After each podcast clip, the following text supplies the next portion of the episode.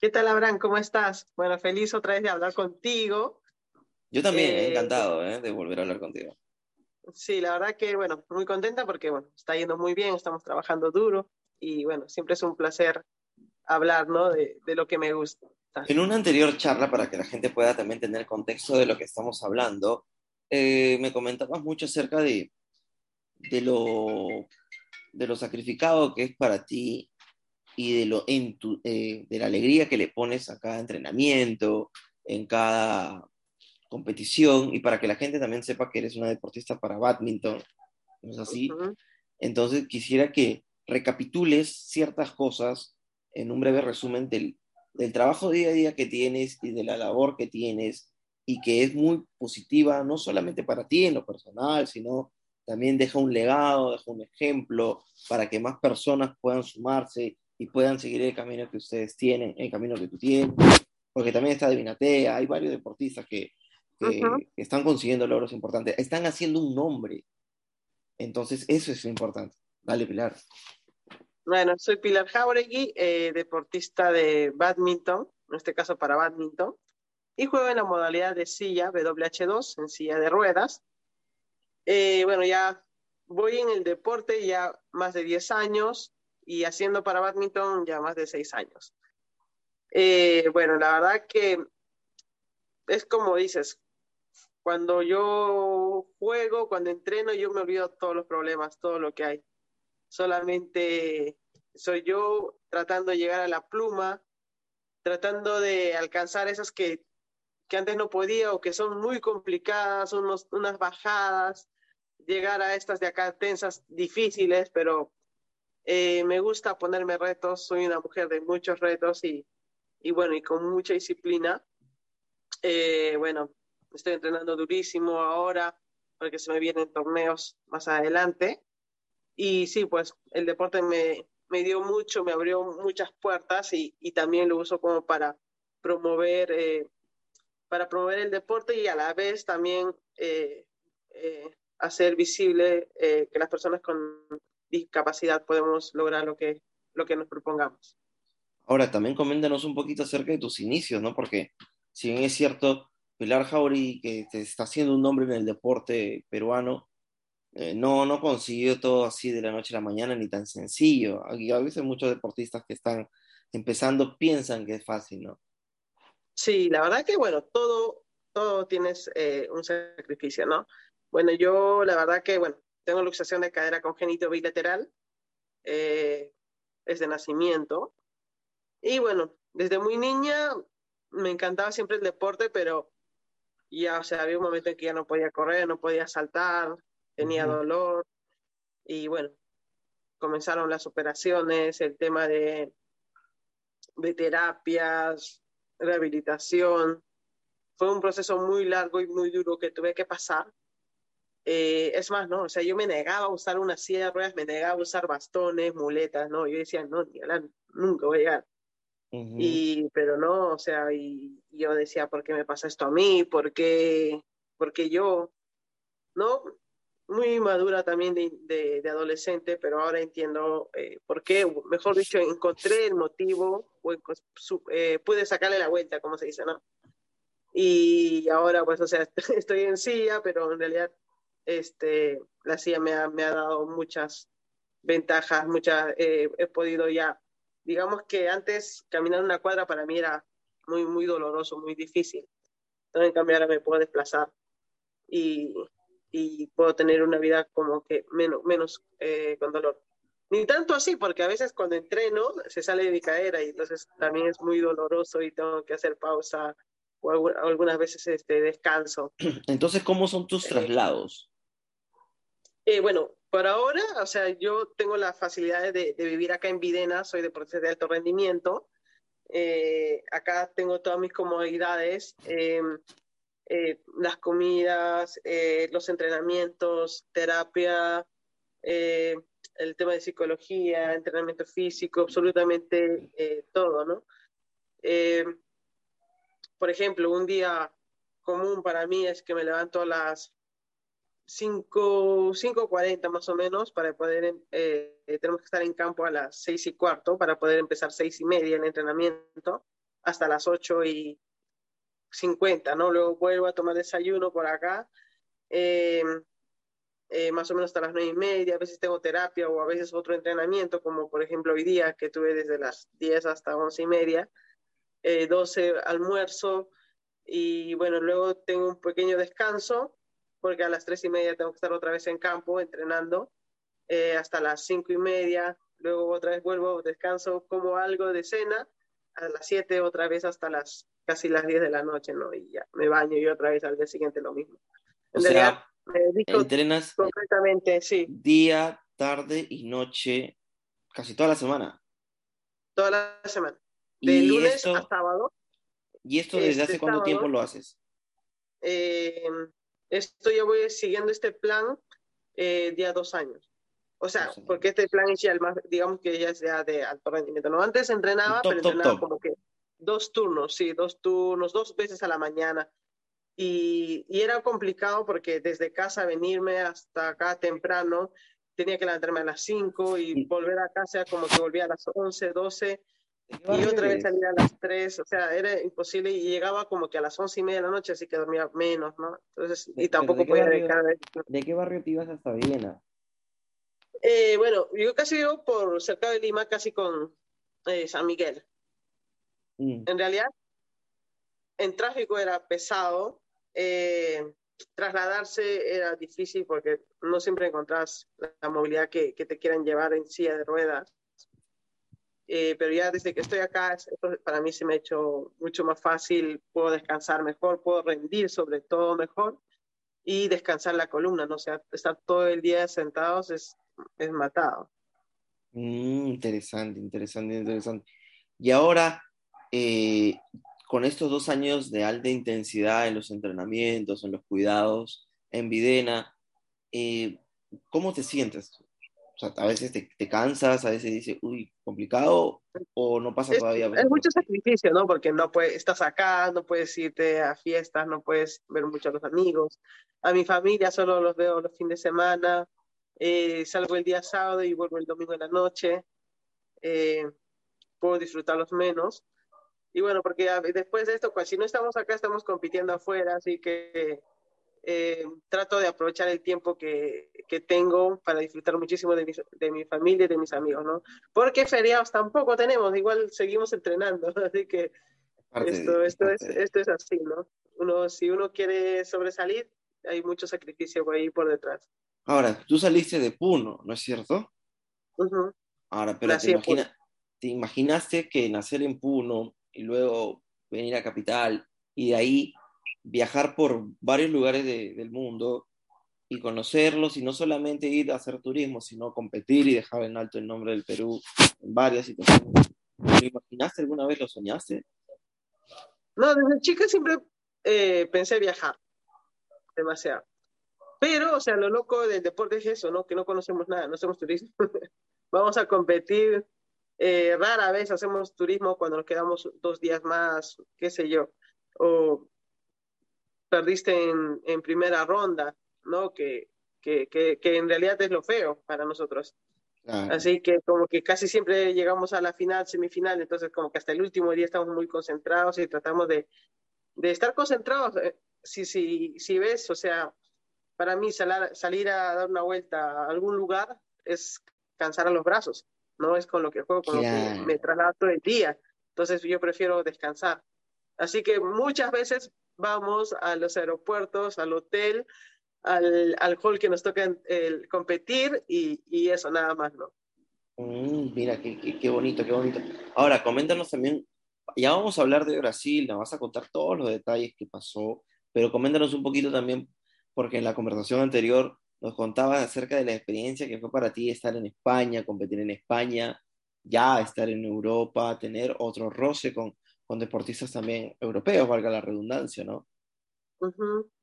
Sí, la verdad que España fue muy lindo porque volvimos después de mucho tiempo. Por ejemplo, yo, mi última participación internacional fue en Tokio. Eh, después de eso tuvimos el sudamericano, que fue en noviembre, pero o sea, no, no vimos a todos nuestros amigos, pero el sudamericano como que mi categoría, por ejemplo, ya no lo tengo más o menos controlado. Pero el internacional de España ya era más motivos, es más presión, es volver a sentir todas las, sensaciones que te da un torneo. Eh, la verdad que nos ha ido muy bien como equipo y bueno, yo pude sacar tres medallas de plata en España y, sumar buenos puntos. Estuve en el ranking 8, ascendí al ranking 5 del mundo y así que para mí fue muy bueno. Y la verdad que fuimos un equipo bien grande, ¿no? Sí, sí, sí. Ahí creo que retomamos un poco el, el audio. Se fue un poco. Sí. Ay, ahora sí está. Nos decías que, que estaba, fuiste a España, competiste y estabas en el ranking 8 y luego subiste al top 5. ¿Estás ahorita en el top 5 o subiste?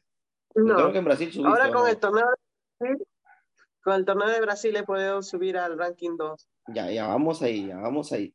Y entonces, en España, ¿qué fue lo más eh, curioso que te llamó la atención? Porque ya estás viendo cómo otros profesionales trabajan, cómo otros profesionales se preparan de una u otra manera. ¿Qué es lo que te llamó la atención? Más allá de la competencia misma, ¿no? Eh, no, yo los conozco. En realidad, eh, España bueno, o sea, fue lindo porque ya volvió después de pandemia, ya menos control. Este, había ido anteriormente el, 2021 a España, entonces tuvimos que, tuvimos que hacer eh, cuarentena, eh, por ejemplo, días antes para Perú, imagínate, o sea, estuvimos en el 2021, era el último torneo sumatorio para clasificar a, a Tokio, a los Juegos Paralímpicos. Sí. Y Estuvimos 10 días encerrados haciendo la cuarentena, ¿te imaginas? O sea, y sin poder entrenar, sin nada, ¿no? Tenemos que esperar ahí 10 días, era una regla para, para el país. Así que, nada, pero ya nosotros el, el día 9 ya nos hicimos una PCR, salimos negativos y ya, ¿no? Por lo menos poder salir. Hemos hecho, hemos entrenado en lo que podíamos en las habitaciones, pero más no, no hemos podido hacer. Bueno, entonces... Así que ir ahora este año a España como que ha sido un poco más, más relajado. Claro, no más distendido, más allá de lo deportivo y las rigurosidades que ustedes tienen para, ¿no? para la misma competencia. Ahora, dejando un poquito España, que bueno, conseguiste estar entre, las cinco, entre los cinco mejores, cuéntanos también lo que... No, antes de eso quisiera que la gente sepa también, en calidad de, ¿no? de, de secreto, de revelar algo, que te cuesta mucho viajar. O sea, más allá de las complicaciones que puedan tener, sino por el tema horario. La vez pasada me dijiste que no te gustaba ese tipo de bueno, Yo he sido, o sea, una deportista, sí, te juro, no sabes, o sea, yo he sido, a mí el jet lag, ah, no, o sea, es, me, perjudica muchísimo, pero, por ejemplo, Asia, no, no tanto. Asia yo me acomodo rápido al horario. Em, Europa me molesta demasiado, demasiado. Pero, mira, o sea, eh, para eso también igual estuvimos trabajando con el psicólogo, este, bueno, tengo una rutina de dormir. Eh, coincidentemente para España ya no me afectó mucho el horario, así que lo que he venido trabajando ha, funcionado muy bien, eh, porque antes no, la pasaba muy mal. Era como que me dormía a las 12 de la noche para dormir por lo menos 6 horas o 7 horas, no levantarme a las 7 de la mañana pero no siempre me levantaba a las 3 de la mañana y desde las 3 de la mañana no podía dormir y, y a las 9 de la mañana que me tocaba competir tenía sueño. No. Y no me pasaba a mí, o sea, nos pasaba a todos, ¿no? Me pasaba a Pedro, me pasaba a Jesús. ¿Cuántas veces ellos, este, o con Juliana hablándole, oye, man, ¿estás despierta? Sí, estoy despierta. Cosas así, ¿no? A esa hora, a las 3 de la mañana, casi siempre. Pero en España mm. ya como que, de verdad que no me afectó mucho. Claro, porque son torneos que uno va a competir en un tiempo corto, pues, ¿no? Entonces, eso también choca, porque si fuera largo te acostumbras, ¿no? Sí, sí, y a veces como que vamos dos días antes de la competencia, ¿no? O sea, como que un día las llegadas, al día siguiente es entrenamiento oficial y ya competir al día, o sea, dos días antes prácticamente. Ahora, vamos rapidísimo, tomamos el vuelo y, no, y vamos a Brasil. Coméntanos también qué ha sido para ti la experiencia de estar en Brasil, de competir en Brasil, y de si te acomodas también el horario, porque nos llevan dos horas de diferencia o no es tanto, y el hecho de haber subido en el ranking también, que es, que es lo más importante. Eh, bueno, en Brasil a mí me encantó demasiado porque, bueno, una de las cosas es que el, el donde jugamos ya, ya los conocíamos, la pluma vuela demasiado rápido, así que como que tuvimos que rápido adaptarnos. Eh, es más, el primer día de partidos que, que jugué, todo botaba fuera, ah, como que hacía así y la pluma iba fuera. Era demasiado, ¿no? Mientras que acá uno tiene que golpear. Y ahí en Brasil la pluma iba demasiado rápido. Eh, una cosa que destaco mucho es que, por ejemplo, jugué dobles con una chica nueva de Perú, eh, que recién fue a clasificarse y recién empezó el para badminton, tiene como que nueve meses. Y pudimos sacar la medalla de oro, ¿no? En dobles y la verdad que estoy contenta porque, bueno, eh, una, bueno, yo le invité a que venga al para badminton y, y ya, pues, o sea, que tenga sus primeros resultados, también sacó medalla de bronce. La verdad que a mí me, me como que me llena, ¿no? Me da motivos a... Por ahí, tiene la medalla, por ahí tiene la medalla de oro, ¿no? Que te trajiste de Brasil. en este momento, mm, creo que... Dale, dale. estoy con la mochilita de entrenamiento. eh, Fíjate, por ahí la tienes, ¿no? Sí, es que por ahí la tienes. A ver, a ver. Y bueno, entonces eh, yo creo que... Ah, no, no las tengo vamos, vamos, con fe que la tienes por ahí. No, no lo sé. Oh, bueno. Eh, no, no, no, no las tengo. Pensé que las tenía. No te preocupes, no te preocupes. Pero más que todo es para que la gente pueda conocerte, Pilar, y sepa que estás haciendo cosas muy importantes. Y que no solamente tú, sino todo un equipo está rompiéndose el lomo, como se llama, y lo está haciendo uno por, por uno mismo, claro, siempre es por uno mismo, pero luego a la par, en paralelo, los dejas un legado, haces patria también. Y eso hay que conocerlo y hay que valorarlo. Así es, imagínate, yo cuando empecé el paradeporte, lo empecé porque me sentía bien, porque... lo tomaste eh, como un hobby. Deportista, sí, ¿no? Y luego tuve que aprender a, a llevar a aprender a ser para deportista, a ser este deportista de alto rendimiento, ¿no? Y, y ver que un, hay un equipo inmenso que, que, trabaja conmigo. Claro, yo estoy en cancha, pero no sabes la gente que, que está detrás, ¿no? Todo el apoyo que recibo. Así que, y, y eso también es mucha responsabilidad porque, o sea, yo represento el trabajo también de ellos. Así que, aparte de eso, ya después eh, asumes, estás representando un país, tienes que asumirlo con mucha responsabilidad. Eh, nada, no sabes. La verdad que es un orgullo de repente jugar siempre con, con la camiseta de Perú. Bueno, ya para entrar en lo último de esta entrevista, Pilar, que yo te agradezco el tiempo, sé que ahorita está full, por ya todo lo nos has dicho. Entren, te levantas para entrenar, te das un tiempito para relajarte, ¿no? Y de ahí entrenar y en la noche entrenar lo entendemos y la verdad lo aplaudimos, lo tenemos que reconocer el trabajo que ustedes están haciendo, pero coméntanos también si, si siempre tuvieses el apoyo, por lo menos de tu familia, de tus seres cercanos, o en algún momento te dijeron, no, el deporte no. ¿Cómo fue? No, no, no. La verdad que yo estoy muy agradecida con, con los padres que tengo porque nunca me han dicho, o sea, esto no. no. Es más, siempre me han incentivado a que haga más deportes, a que pruebe. Yo decía, oye, mamá, o sea, algún día quisiera meterme al mar y a, y a correr olas. Y me decía, ¿y por qué no, hijita? Y yo decía, pues, no, y si me hago, pasa, me pasa algo. No, o sea, si, intentas, y verdad, pues cuando entré al mar fue la, el momento más feliz que, que sentí en el mar, te juro. Cuando corrí unas olas, wow, o sea, para mí fue lo más increíble. Te juro, no lo hice más seguido porque las olas como te sacuden y la cadera se me sale, pues. Pero la verdad que la sensación única. Entonces, eh, mis padres siempre me han motivado a hacer eh, distintos deportes. Es más, no, al principio tenía miedo como todos. Es más, cuando yo fui, yo hice todas las disciplinas, hice tenis, hice básquetbol decía ruedas. Mi mamá me quería mandar con casco, codera y rodillera a, jugar. Y decía, no, mamá, qué falta, ¿cómo ir así? Te estaba mandando a la este, guerra.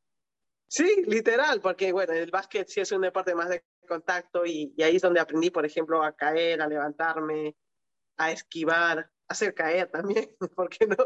Eh, de todo, ¿no? Eh, hacer faltas. Eh, y bueno, en realidad eh, agradezco muchísimo a mis papás, a, las empresas que me apoyan también y que creen en mi que carrera. es importante, que es importante. Sí, demasiado. La verdad que quiero agradecer a UNASEM.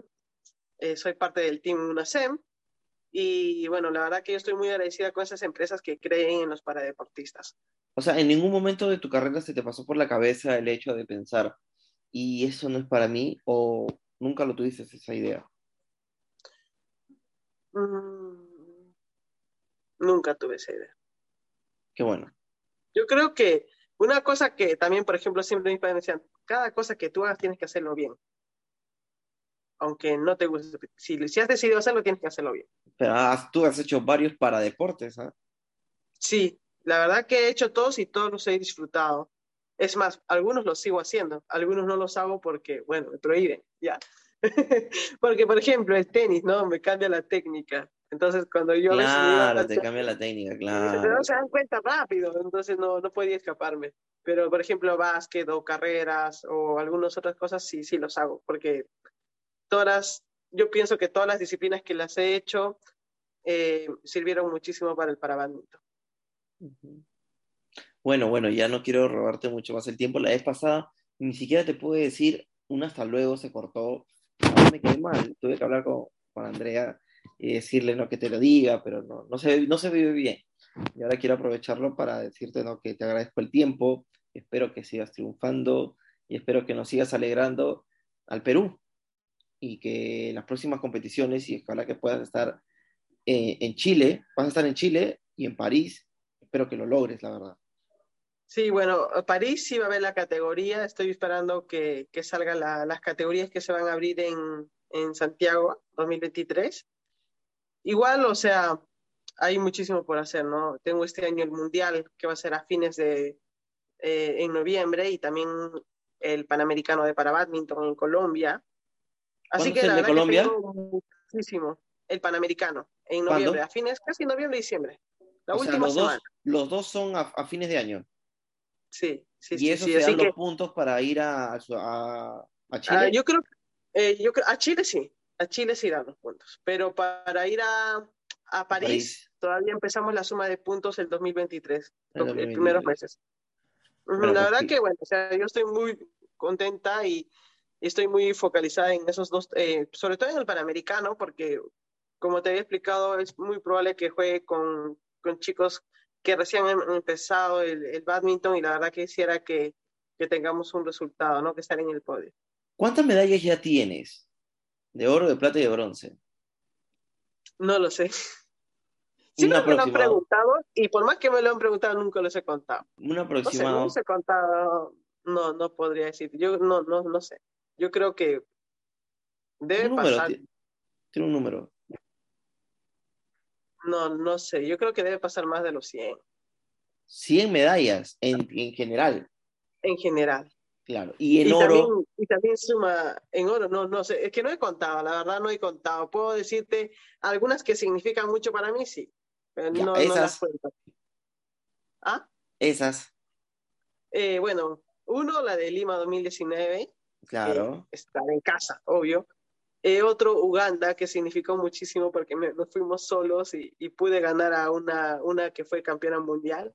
No, no lo esperaba, pero o sea, no sé, yo fui y, y jugué Y le ganaste. y, y gané la medalla de oro, ¿no? Así gané dos medallas de oro ahí. Otra, eh, el- la medalla de oro ahora, de ahora de Brasil, porque jugué con una chica que nunca había entrenado, que es nueva, que le invité, la ayudaba a entrenar, sí, pero nunca habíamos entrenado el dobles. Así que el primer partido fue muy difícil, pero después cada día nos fuimos acomodando. Bueno, entonces, Pilar, quisiera que le dejes un mensaje a todas las personas que te van a ver y que te escuchan o que ya te siguen desde, Lima, sobre todo, que tuviste un, un gran rebote, una gran repercusión, perdón. ¿Y de- qué le puedes decir a esas personas que, ven en ti un ejemplo así? O hasta un ejemplo que esperar también, ¿ah? Porque estás poniendo la valla alta. No, la verdad que yo primero quiero agradecerles por todo el apoyo que, que nos brindan, por los mensajes en las redes, agradecer también a ustedes que, que difunden el paradeporte. Eh, bueno, yo decirle que todos tenemos problemas, todos pasamos por distintas eh, circunstancias o dificultades y está, todo está en uno, ¿no? De, de cómo sacarle la vuelta, encontrar el lado positivo a todo. Y yo sé que todo se puede y uno tiene que tener fe en uno mismo primero.